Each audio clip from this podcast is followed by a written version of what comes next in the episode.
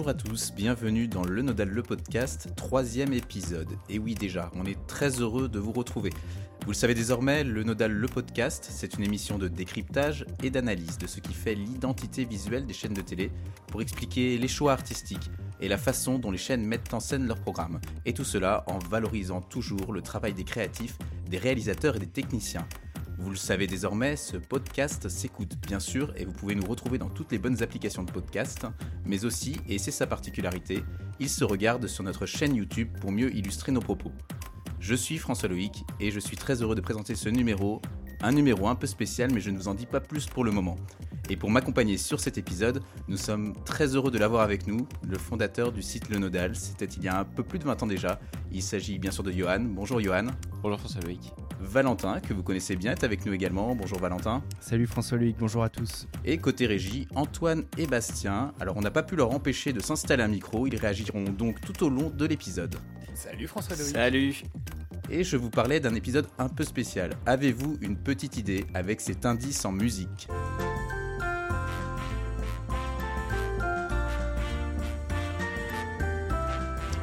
Et oui, nous allons parler de Noël, ou plus exactement des habillages de fin d'année mis en place par les chaînes de télé.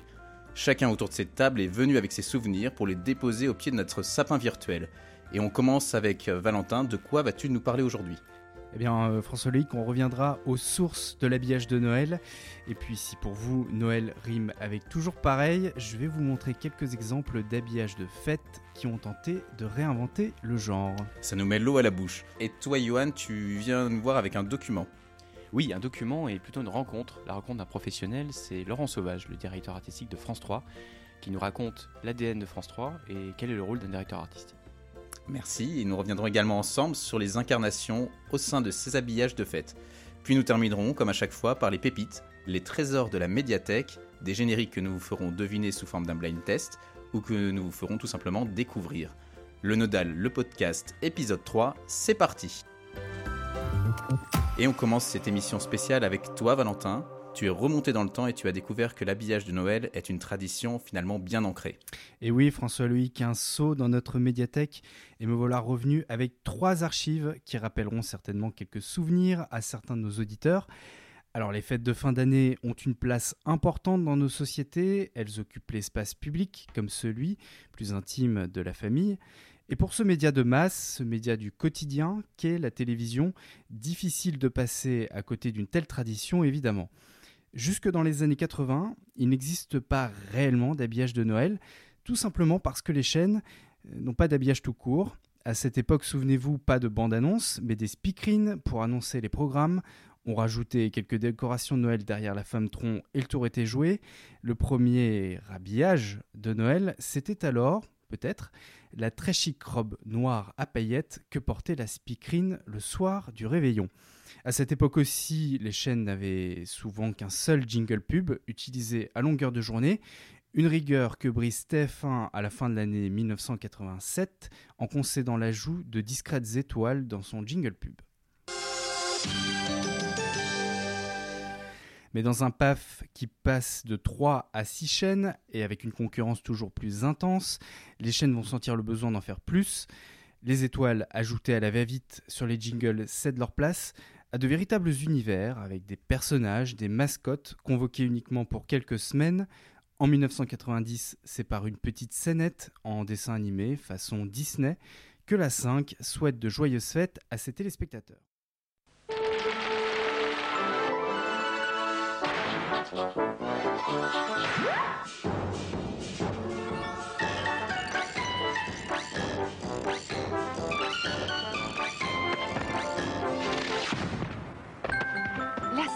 De joyeuses fêtes.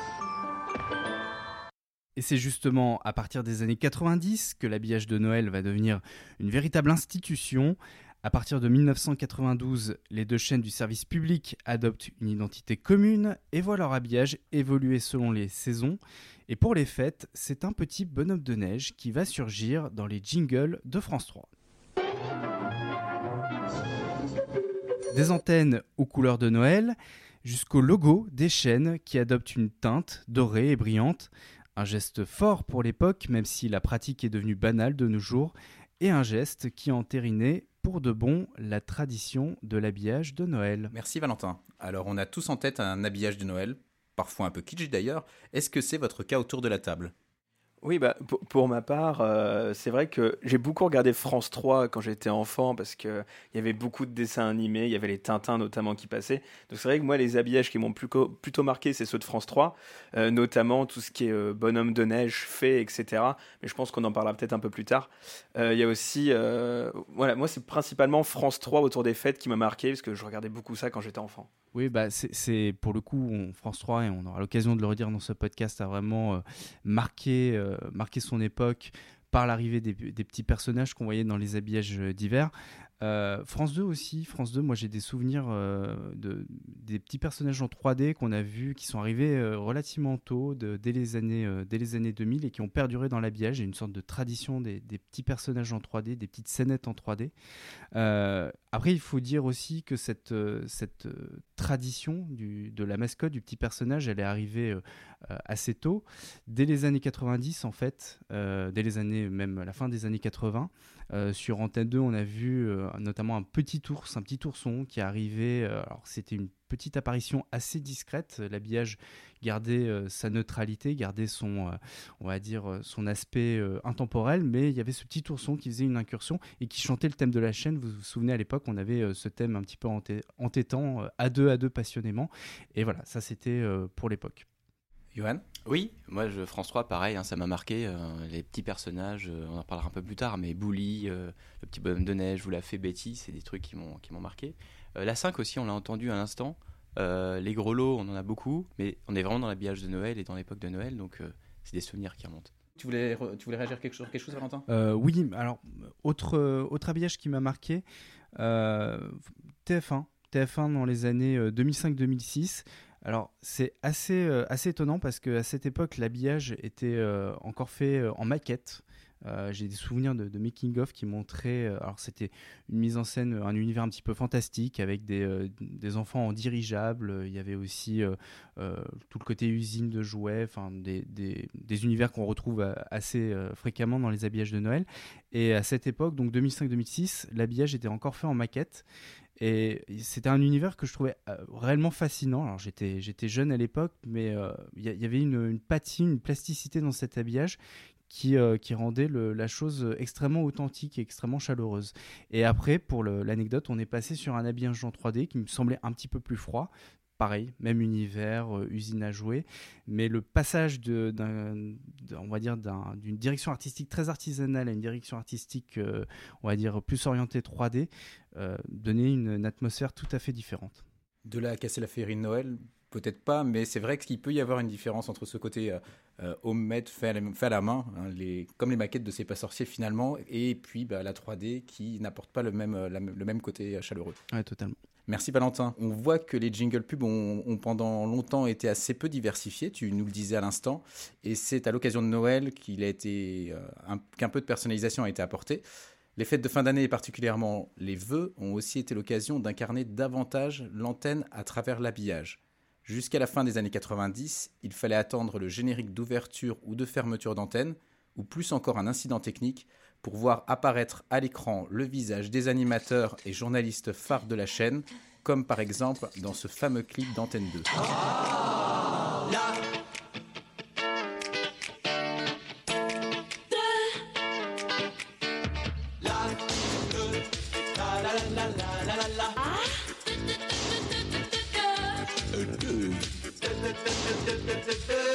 Il s'agissait du clip de fermeture d'antenne, certes festif, dans lequel on pouvait apercevoir furtivement William Lémergie, Georges Belair ou encore Claude Sérillon sur Antenne 2.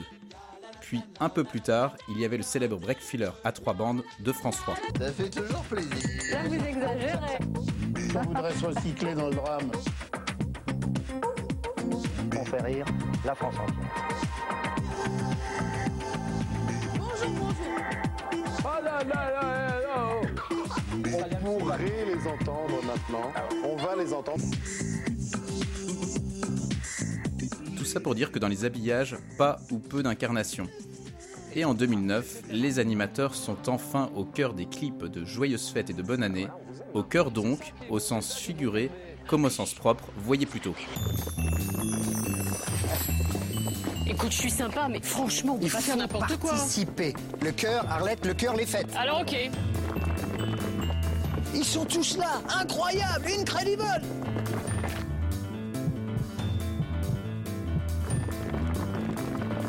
Joyeuse fête sur France 2. Joyeuse fête sur France 2. Joyeuse fête sur France 2. Le message est clair, France 2 c'est tout un ensemble d'incarnations qui composent la chaîne à travers cette reproduction humaine d'un cœur, puis du logo de France 2. En 2010, dans la continuité, France 2 joue encore un peu plus la carte de vœux de l'humour, avec des petits clips mettant en scène les animateurs et journalistes en plein préparatif des fêtes de fin d'année, avec notamment Guylaine Chenu et Françoise Joly d'Envoyé Spécial, qui nous ont assez peu habitués à ce genre.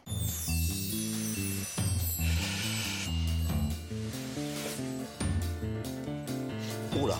La nappe, les serviettes, les verres, les bougies, Ah, les allumettes.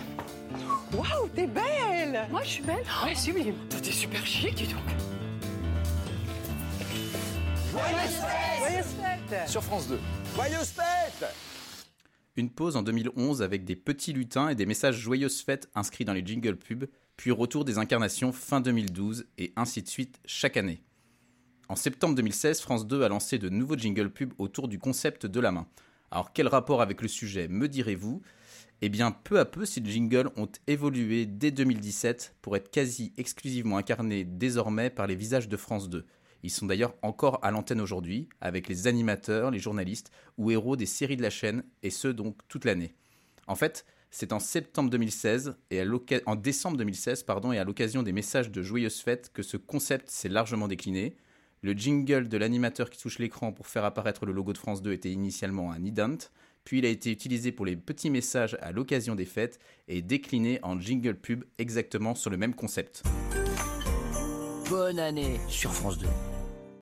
Comme quoi, un habillage de fin d'année, rare moment où les jingles sont incarnés par les animateurs, a permis de démocratiser cette incarnation toute l'année au sein d'un élément majeur que sont les jingle pubs. Du côté des chaînes privées, M6 a toujours été l'une des chaînes à mettre le plus en avant ses animateurs, et ce dès la fin des années 2000. Par exemple, pour souhaiter une bonne année 2012, évocation du futur anniversaire de la chaîne par Thomas Soto, alors présentateur vedette de Capital.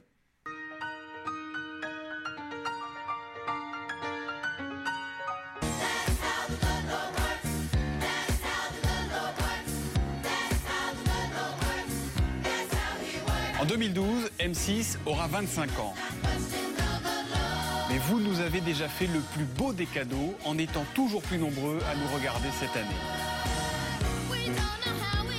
Évidemment, on voulait vous dire un immense merci et surtout vous souhaiter une excellente année 2012.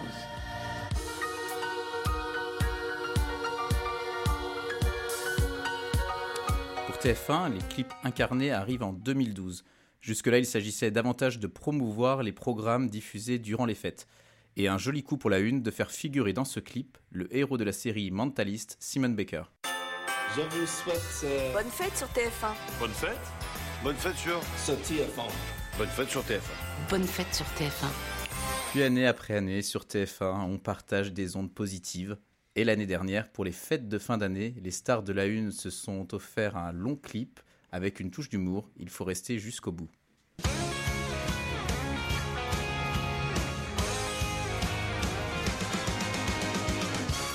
I don't know why you think that you could help me when you couldn't get by by yourself. And I don't know who would ever wanna tell the seam of someone's dream. When you said goodbye,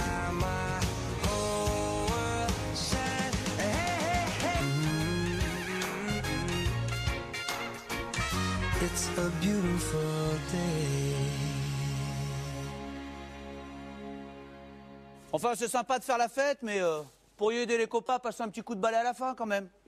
Pas parce que je suis nouveau que je dois être bizuté, quoi. Mais il n'y a pas que sur les chaînes généralistes qu'il y a des habillages de fin d'année. En effet, les chaînes info y vont aussi de leur jingle festif. Et si en 2010 on avait Éric Zemmour et Robert Ménard réunis pour nous souhaiter de joyeuses fêtes, hashtag angoisse, en 2015 on retrouve tous les visages de la chaîne mis en avant pour incarner l'info dans un contexte de rude concurrence. Mais cette fois-ci au sein d'un petit clip spécial Noël où, où les paillettes sont remplacées par des images de guerre assez lunaires.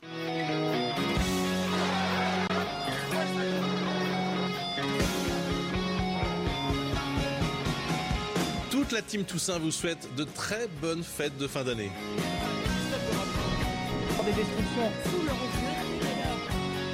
Je vous souhaite à tous et à toutes de très belles fêtes de fin d'année au nom de toute l'équipe de tir croisé.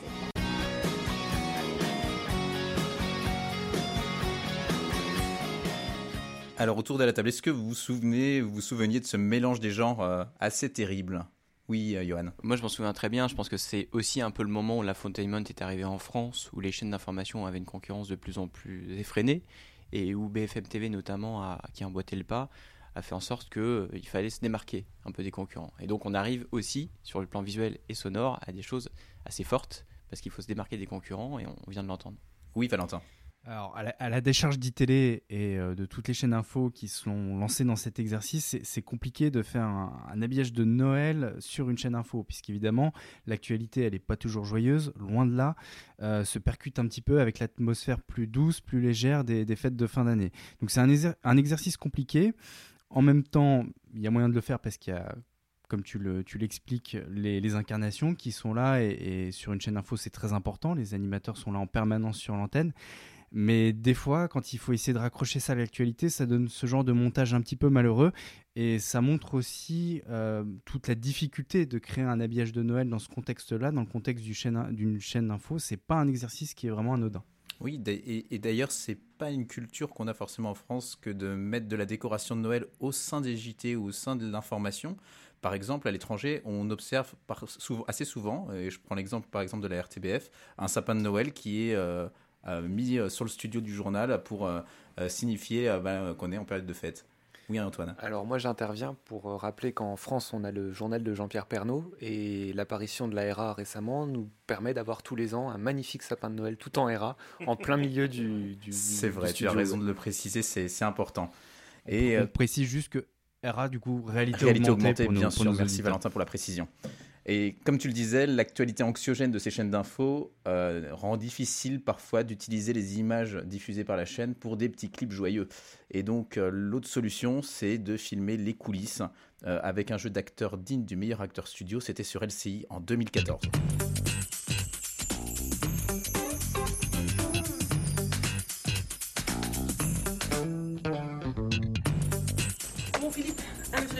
Je te surveille. Ah bah non, attends, là, j'étais en train de regarder ton journal. Que vous soyez au travail, Ou en vacances. passez de très bonnes fêtes sur LCI. Le plus simple euh, reste en fait une succession des visages de la chaîne qui se succèdent pour nous souhaiter une très bonne année, toujours sur LCI, début 2019.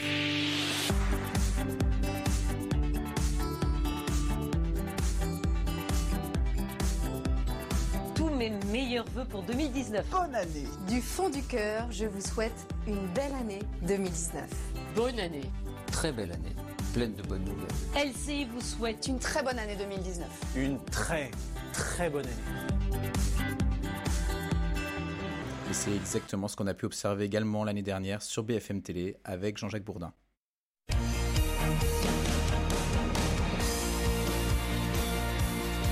Passez de bonnes fêtes avec BFM TV. Et j'ai gardé France 3 pour la fin. C'est un peu la star des chaînes sur la tradition des habillages de Noël, on, l'a déjà dit, euh, car la chaîne, depuis le départ, est celle qui a le plus investi les habillages saisonniers, et ce, dès 1992. Il en va de même pour les fêtes de fin d'année, avec des clips chorales regroupant les animateurs et journalistes, notamment après la période de la fameuse fête de Noël Betty. En 2009, donc, place aux incarnations avec un mélange bande-annonce, message de bonne année, ça donnait ça. Je vous souhaite une excellente année 2009 et vous donne désormais rendez-vous le mercredi dès 20h35. Un nouvel horaire pour de nouveaux numéros des Racines des Ailes qui s'annoncent passionnants. La culture, l'histoire et le patrimoine n'attendent plus. Euh, Des Racines des Ailes dès 20h35. Ne ratez pas le rendez-vous, je compte sur vous.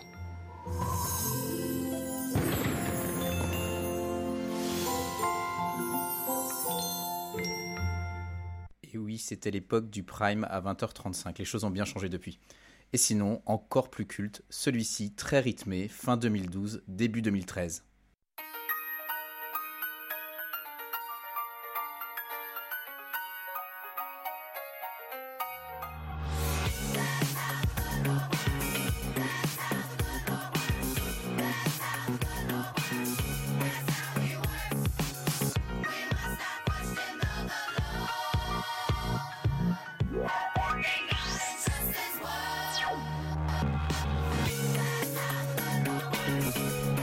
La musique ne vous dit rien autour de la table Ça me dit quelque Euh, chose. J'ai entendu plusieurs fois dans d'autres occasions, mais je C'est sais pas Kids, lesquelles. non?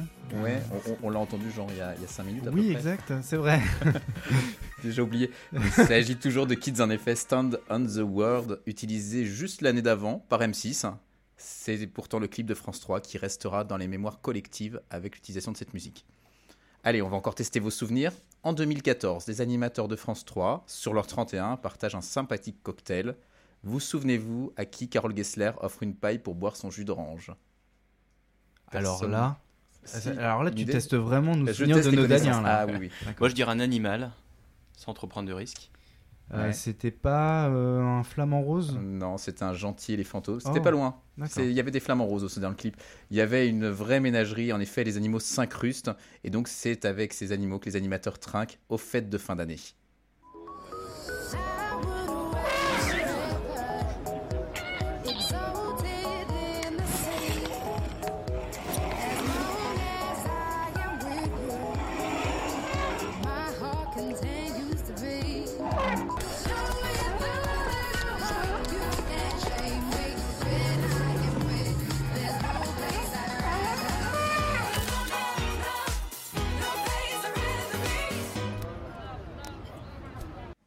Et en 2016, badaboum, les stars, ce ne sont plus les animateurs. L'effet marmotte et un incroyable engouement autour des nouvelles mascottes des fêtes de fin d'année leur ont permis de se hisser sur le devant de la scène. Ce sont elles qui tiennent la vedette avec les animateurs de France 3 venus assister à leur concert de rock en véritables fans, un peu comme nous tous finalement.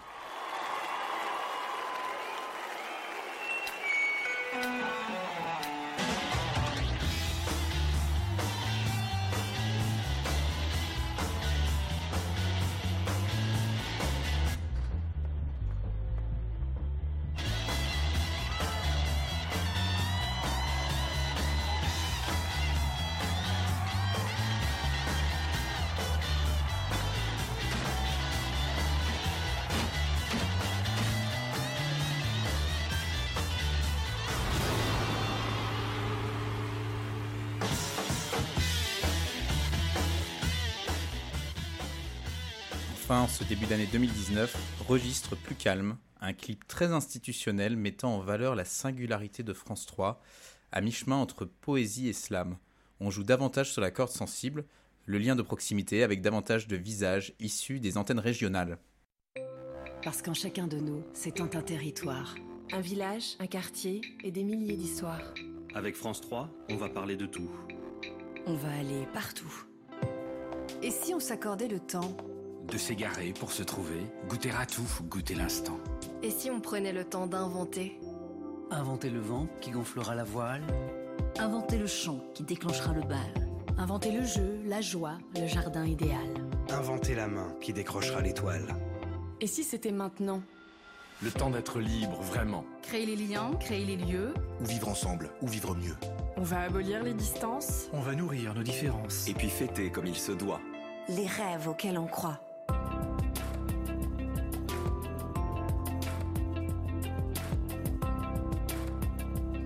Parce que nos vies sont riches de tous les rêves auxquels on croit.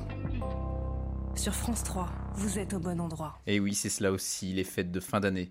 Un moment de partage et d'émotion, le meilleur moment pour renforcer le lien entre une chaîne et ses téléspectateurs, à travers les incarnations de la chaîne. Oui, Bastien. Alors c'est vrai que sur France 3, il y a toujours eu un peu cette euh, mise en avant des animateurs, et je me souviens que ça devait être vers euh, 2012-2013, les stations régionales l'avaient fait aussi. Je me souviens typiquement de bah, France 3 Centre, parce que j'habitais dans le centre à l'époque, où ils avaient essayé de refaire des jingles avec les animateurs du coup régionaux de la chaîne, et un jingle qui passait pendant les décochages régionaux.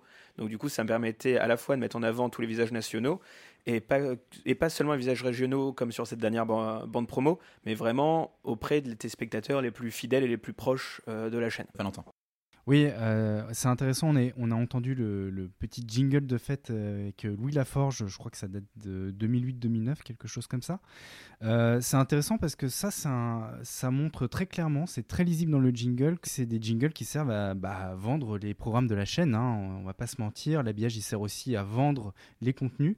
Et on a l'animateur qui est là pour souhaiter de bonnes fêtes, pour créer une forme de complicité avec le téléspectateur. C'est aussi une façon de montrer que bah, la période de Noël Noël, on est à mi-saison. Euh, Il y a des programmes qui, arrivent aussi en cours de saison, au mois de janvier. Euh, c'est une manière de, euh, bah, de réactiver un petit peu le téléspectateur, de lui dire il y, a, mon programme est toujours, toujours en place, ou alors un nouveau programme arrive. Et c'est aussi une manière de donner rendez-vous. Il y avait une occasion particulière, c'était le passage du prime à 20h35. D'ailleurs, on a eu toute une série de clips qui ont été euh, diffusés. Mettez-vous à l'heure de France Télévisions à l'époque. Et donc, c'était aussi l'occasion euh, bah, de marteler un petit peu les, nouveaux horaires. 20h35 pour le prime, 22h30 pour le soir 3 à l'époque, notamment. Oui, Johan. C'est vrai que c'est un moment où le téléspectateur est un peu plus disponible que dans le reste de l'année. Tu parlais, Valentin, de la sphère euh, intime, qui était la sphère de Noël. C'est une sphère aussi familiale, donc les gens vont regarder la télé en famille, et donc vont être ensemble autour de la télé, et un peu plus disponibles que d'habitude. C'est un très bon moment pour créer un lien avec le téléspectateur. Merci beaucoup. Alors, on a vu que pour les fêtes, les chaînes euh, mettent à l'honneur leur visage, mais on imagine qu'elles vont aussi nous combler de sapins, de Père Noël, d'étoiles. On a l'impression finalement, Valentin, qu'en télévision, comme dans la vraie vie, Noël n'est qu'un éternel recommencement. Tu n'as pas tort, en effet. Il faut dire que derrière Noël, il y a des traditions qui datent de bien avant les débuts de la télévision. Les sapins, les flocons de neige, les cadeaux, autant d'images, de rituels immuables qui peuplent nos imaginaires depuis des siècles. Oui, mais voilà, le téléspectateur se lasse vite et n'aime guère la répétition. Il faut sans cesse le surprendre, et à une époque où nous sommes constamment abreuvés d'images et où chaque média se bat pour nous arracher un peu d'attention, faire évoluer l'imagerie traditionnelle des fêtes devient une nécessité. Et j'imagine donc que chaque année, certaines chaînes se creusent la tête pour éviter les clichés. Et cette réflexion ne date pas d'hier, François Loïc. Revenons en 1999. Sur France 2, ce sont des danseurs qui animent les jingle pubs de la chaîne, une démarche alors inédite sur le service public et qui va naturellement trouver un prolongement pour les fêtes. Des enfants déguisés en astronautes et en lutins de l'espace évoluent alors dans un univers onirique.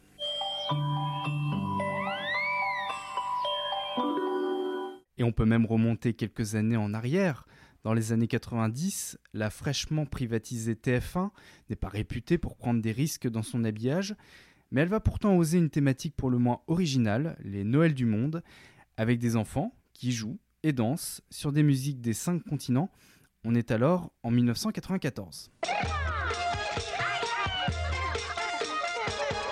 On parle là de chaînes généralistes, mais qu'en est-il pour les chaînes thématiques aux lignes éditoriales plus marquées? Eh bien pour ces chaînes, c'est un véritable exercice de style, un moyen d'être créatif. Imaginez, votre chaîne de télévision s'adresse aux jeunes adultes qui peuvent percevoir Noël comme une tradition, certes sympathique, mais un petit peu désuète. En 2008, W9 a souhaité dépoussiérer le genre, la chaîne électrise sapins et flocons à l'aide de néons violets.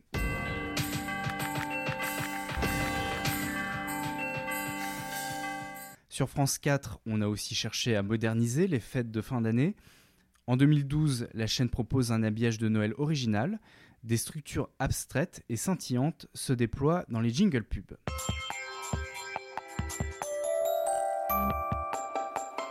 Prenons un autre exemple. Vous êtes à la tête d'une chaîne documentaire. Dans vos programmes, la nature sauvage, une science fascinante et des paysages à couper le souffle, des images spectaculaires qui peuvent devenir une matière intéressante pour l'habillage de votre antenne. Voilà ce que s'est dit RMC Découverte en 2014. Ces jingle pubs de Noël montrent un flocon vu au microscope, une aurore boréale, des ours dans un paysage enneigé. Bref, c'est une autre façon d'évoquer la saison des fêtes.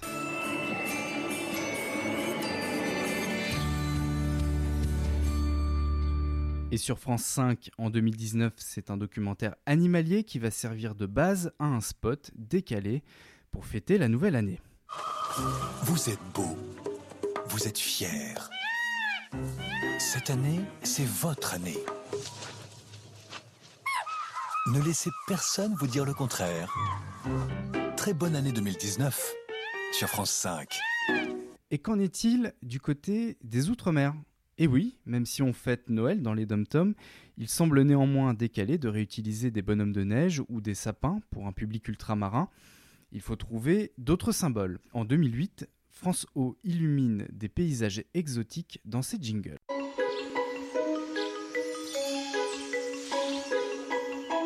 Cependant, tout événementiel qu'il soit, l'habillage de Noël ne doit pas trahir l'identité de la chaîne. Et à plus forte raison quand cette chaîne assume une identité très forte.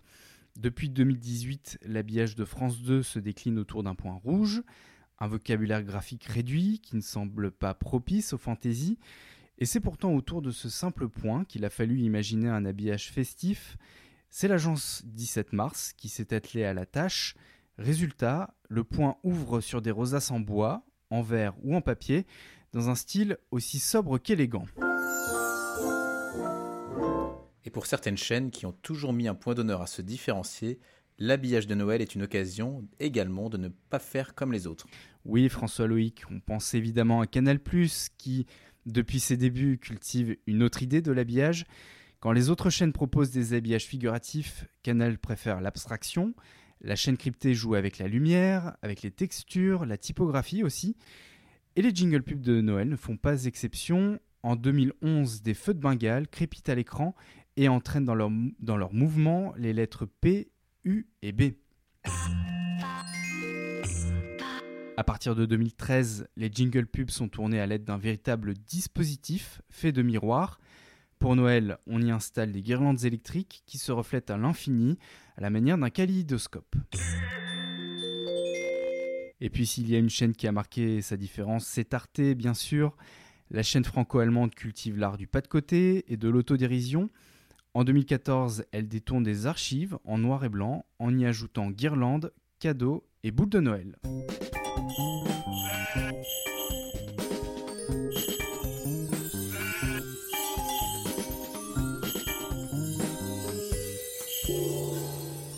Un an plus tard, c'est une silhouette faite de guirlandes qui prend vie dans les Ident de Noël, des séquences entre spectacle vivant et création contemporaine, domaines qui ont justement une place de choix dans la programmation de la chaîne.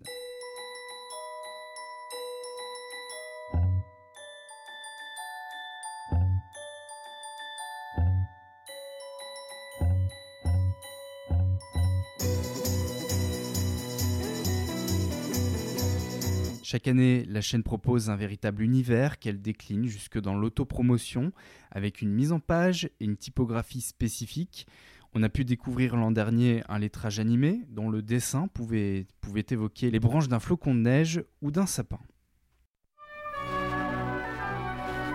Dans un instant, place à Onegin, ballet de John Kranko, d'après Alexandre Pouchkine.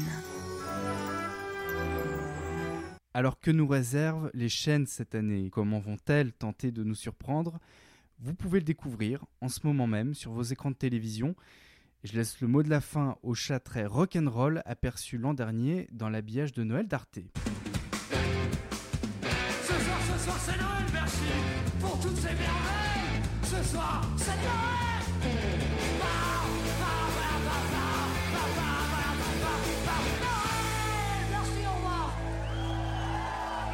Merci Valentin pour ce très bon pas de côté avec la tradition de Noël. J'ai l'impression finalement quand même pour faire Noël, il y a toujours un dénominateur commun, c'est le son des petits gros lots, n'est-ce pas? Oui, c'est alors c'est particulièrement frappant, je pense, pour nos auditeurs qui nous suivent sur le, podcast audio.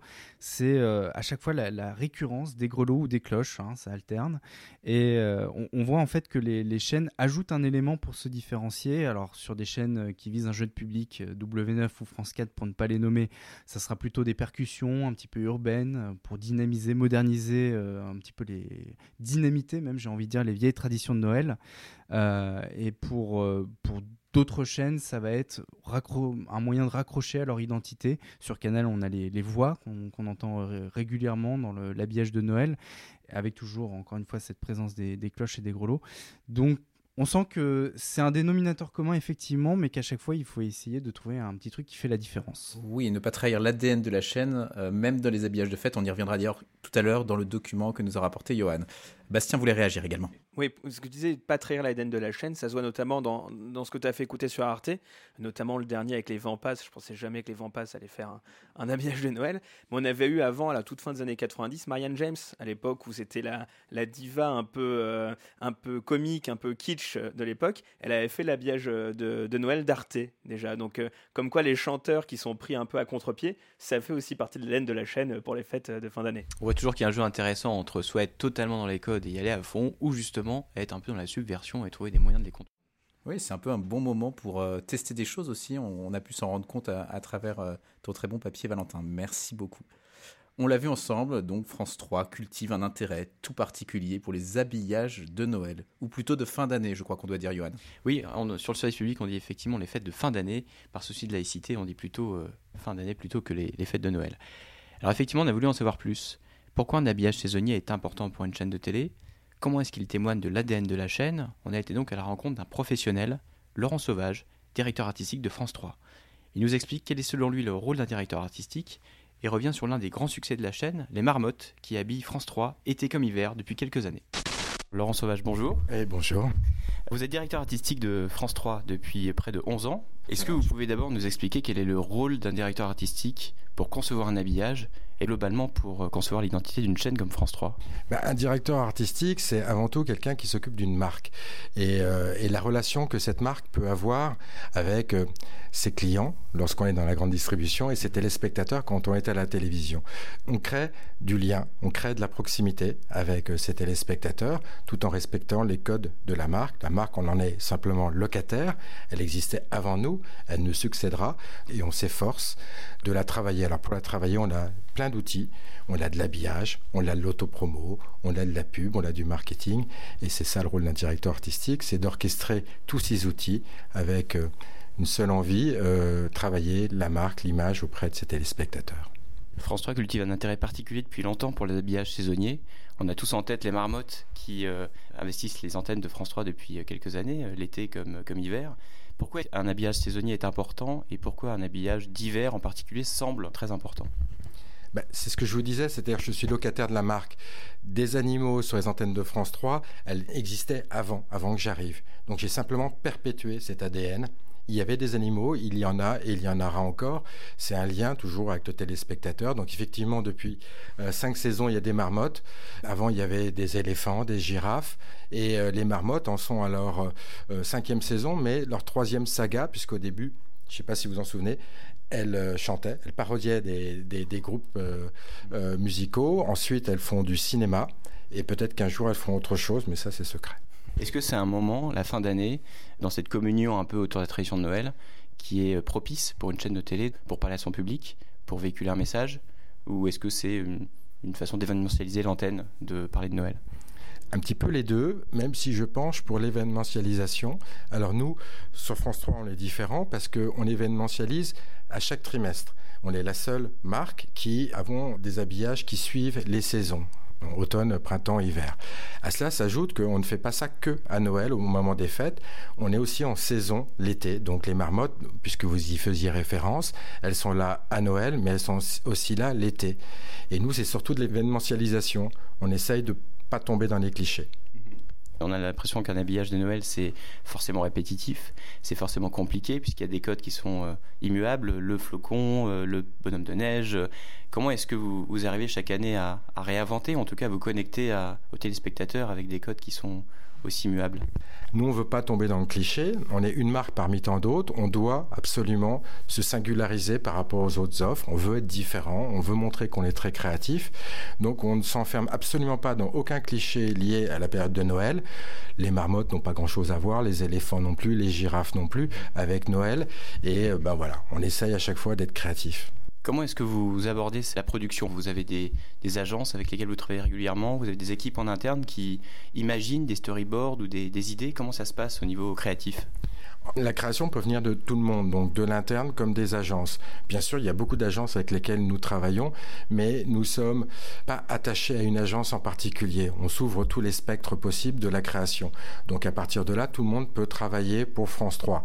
Après, on est une entreprise publique, donc liée à un cahier des charges très spécifique. On est dans l'obligation de consulter. C'est-à-dire qu'on ne décide pas, tiens, je vais travailler avec eux ou avec eux. C'est d'abord une consultation publique. Vous parliez du fait que vous essayiez d'être sur quelque chose d'un peu plus euh, original. Est-ce qu'il y a des choses dans l'ADN de France 3 qui sont aussi importantes pour le choix créatif qui ne se font pas forcément ailleurs? On parle de proximité par exemple avec les régions. Est-ce que c'est quelque chose que vous essayez d'afficher à l'antenne pour ce genre d'événement? Vous avez totalement raison. Il y a deux éléments. Il y a la proximité et l'onirisme. Ces deux adjectifs sont étroitement liés à l'ADN de France 3.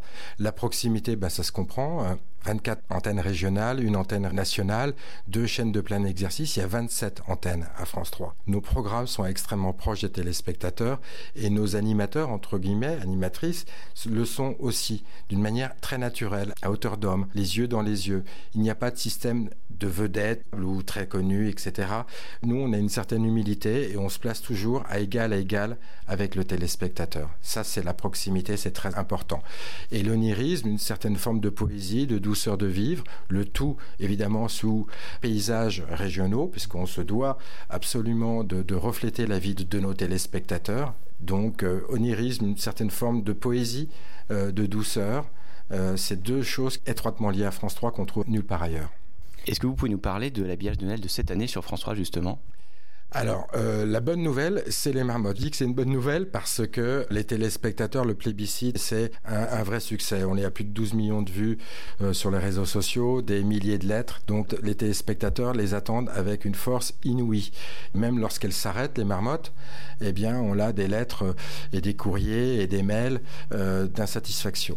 Donc, on est, entre guillemets, un peu prisonnier des marmottes. C'est-à-dire qu'on n'a pas le choix. Les téléspectateurs les réclament. Et lorsqu'on ne les présente plus, ben, ils sont pas du tout contents. Ça, c'est la première chose. Donc, les téléspectateurs reverront les marmottes euh, qui font du cinéma, et ce pour pratiquement un mois. À cela s'ajoutent des clips avec les animateurs et les animatrices de France 3 au sens large, les nationaux et les régionaux qu'on mélange dans un clip. Ils vont partir dans l'espace euh, et on invite les téléspectateurs à aller dans l'espace avec eux. Les Marmottes, c'est un succès euh, populaire, vous en avez parlé, mais aussi un succès critique, ce qui est assez rare dans l'habillage d'avoir à la fois un succès populaire et critique. Comment vous l'avez vécu de l'intérieur? Alors on était très très contents. Évidemment, euh, effectivement, dans la vie d'un habillage, c'est très très rare qu'un qu'un habillage soit aussi reconnu que cela. J'ai pu répondre à des interviews à la télé, dans la presse nationale et, à, la radio. Ça, voilà, c'est quelque chose qui nous échappe. On arrive toujours à imaginer pourquoi ça a du succès, mais on ne le contrôle jamais. Donc c'était une excellente surprise. On est très très content, très fiers. Les téléspectateurs nous demandent des produits dérivés. On a créé des posters, des affiches marmottes qui se sont arrachées. On est en rupture de stock. Les téléspectateurs nous le réclament euh, en plein milieu de l'année alors qu'ils n'ont pas vu de marmotte depuis trois mois ou quatre mois. Alors évidemment, on est très touchés, on est très heureux.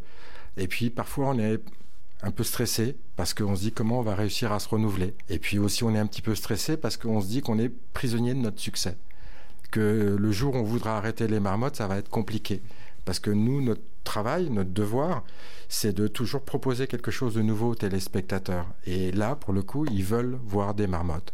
Donc à nous de nous réinventer. Les marmottes faisaient du cinéma. Euh, avant, elles faisaient de la musique. Et peut-être qu'on a trouvé une idée pour qu'elles fassent autre chose. Mais ça, on, on le verra cet été. Merci pour ce document, Johan, où l'on apprend également que les marmottes reviendront l'été prochain. Et c'est le moment des pépites, donc sous forme d'un blind test. Nous avons choisi chacun une pépite, un habillage de la médiathèque, et euh, charge aux différents intervenants autour de la table bah, de retrouver de quoi il s'agit. Et on va commencer avec ta pépite, Valentin. Oui, alors c'est très facile, je préfère le dire tout de suite, mais c'est un joli événement aussi qui va rythmer euh, le mois de décembre. On, on écoute ça tout de suite.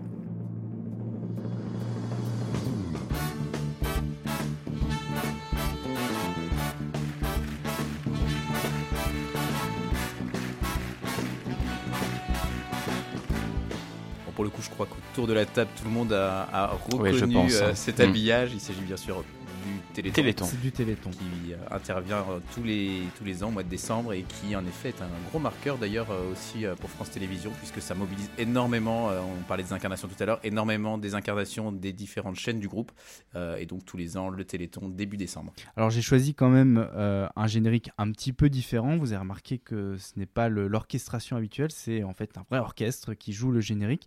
Ça c'est quelque chose qu'on avait au début du Téléthon. On avait le générique qui était joué à chaque fois par l'orchestre qui rythmait un petit peu les, les, les 30 heures du Téléthon. On a perdu cette habitude au, fil du temps. Et puis l'orchestre est revenu, parce que vous savez que maintenant au Téléthon, le samedi à 19h, il y a une sorte de N'oubliez pas les paroles version Téléthon. Et donc l'orchestre est revenu. Et c'était aussi un, petit clin d'œil euh, assez générique, à ce générique mythique de Marc Gold, Goldfeder et euh, à l'orchestre qui a joué pendant tant d'années ce, cet, air, euh, cet air absolument mythique. Et une occasion également pour nous de bien sûr vous appeler euh, au don au 3637 si vous souhaitez donner. On va passer maintenant à, à ma pépite.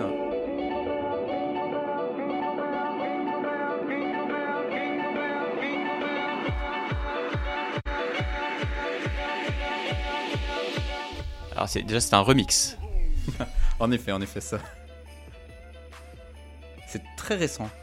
Je, je, je, crois que je sais d'où ça vient. Je crois, je crois que c'est euh, une chaîne d'infos un petit peu moderne. Ouais, on n'a pas parlé de cette chaîne d'infos tout à l'heure. Qui a aussi qui, euh, qui a aussi un bel esprit d'équipe où il y a une, une, forme de complicité entre les animateurs. C'est France Info. C'est France Info, bien sûr. C'est en effet pas un trésor enfoui de la médiathèque, ça date de l'année dernière. Alors pour certains, il y en a qui diront malaise télé, moi je dirais tout simplement sans prise de tête. à l'instar de France Info, la radio qui diffuse généralement un, un bêtisier de fin d'année, le canal 27 de la TNT a signé ici un clip drôle et décalé. Euh, N'oublions pas non plus que France Info est la seule chaîne de télé où le matinalier de l'époque, Laurent Bignolas, se charge d'ailleurs lui-même d'évacuer le sapin lors de sa matinale, sitôt les fêtes de fin d'année terminées. Ça, c'était quand même un, un, moment de télé assez unique. Hein, je crois que l'improvisation, c'est le meilleur moment du direct. On passe maintenant à la pépite de Johan.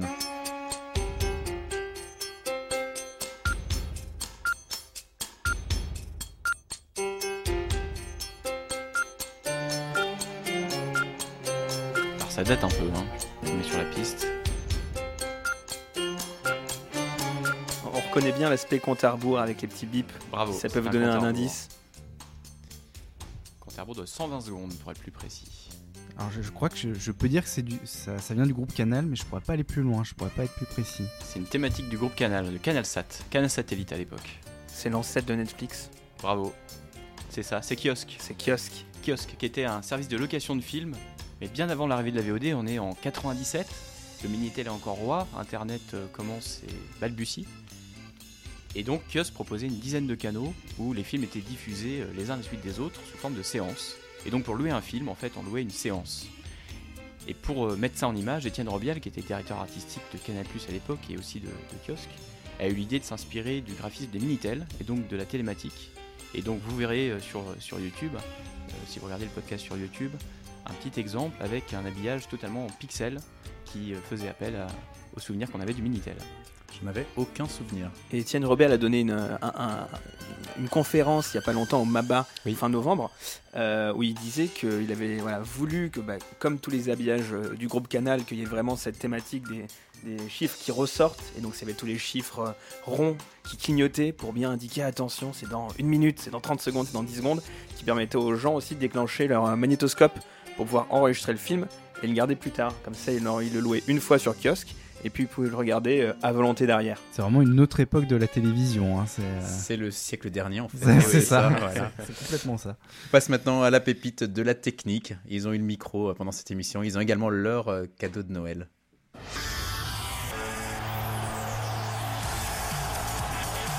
Alors c'est du sport. C'est une chaîne qu'on aime beaucoup avec Antoine. Passion. Il y a du tiercé dessus ou pas? Il n'y a pas de tiercé. Du parapet? Non plus. Ah C'est possible. C'est un jingle d'anniversaire, non? 20 ans de sport. Bah ouais. Du 16 au 25 mai. Eurosport. Semaine spéciale anniversaire. Exactement, sur le fil. Ça, on en parle souvent parce qu'Antoine, on a la même passion, euh, surtout d'Eurosport et notamment de Jackie Durand. Et c'est les 30 ans d'Eurosport en ce moment. Et donc c'était un bel hommage de mettre euh, ce jingle célébrant les, les 20 ans.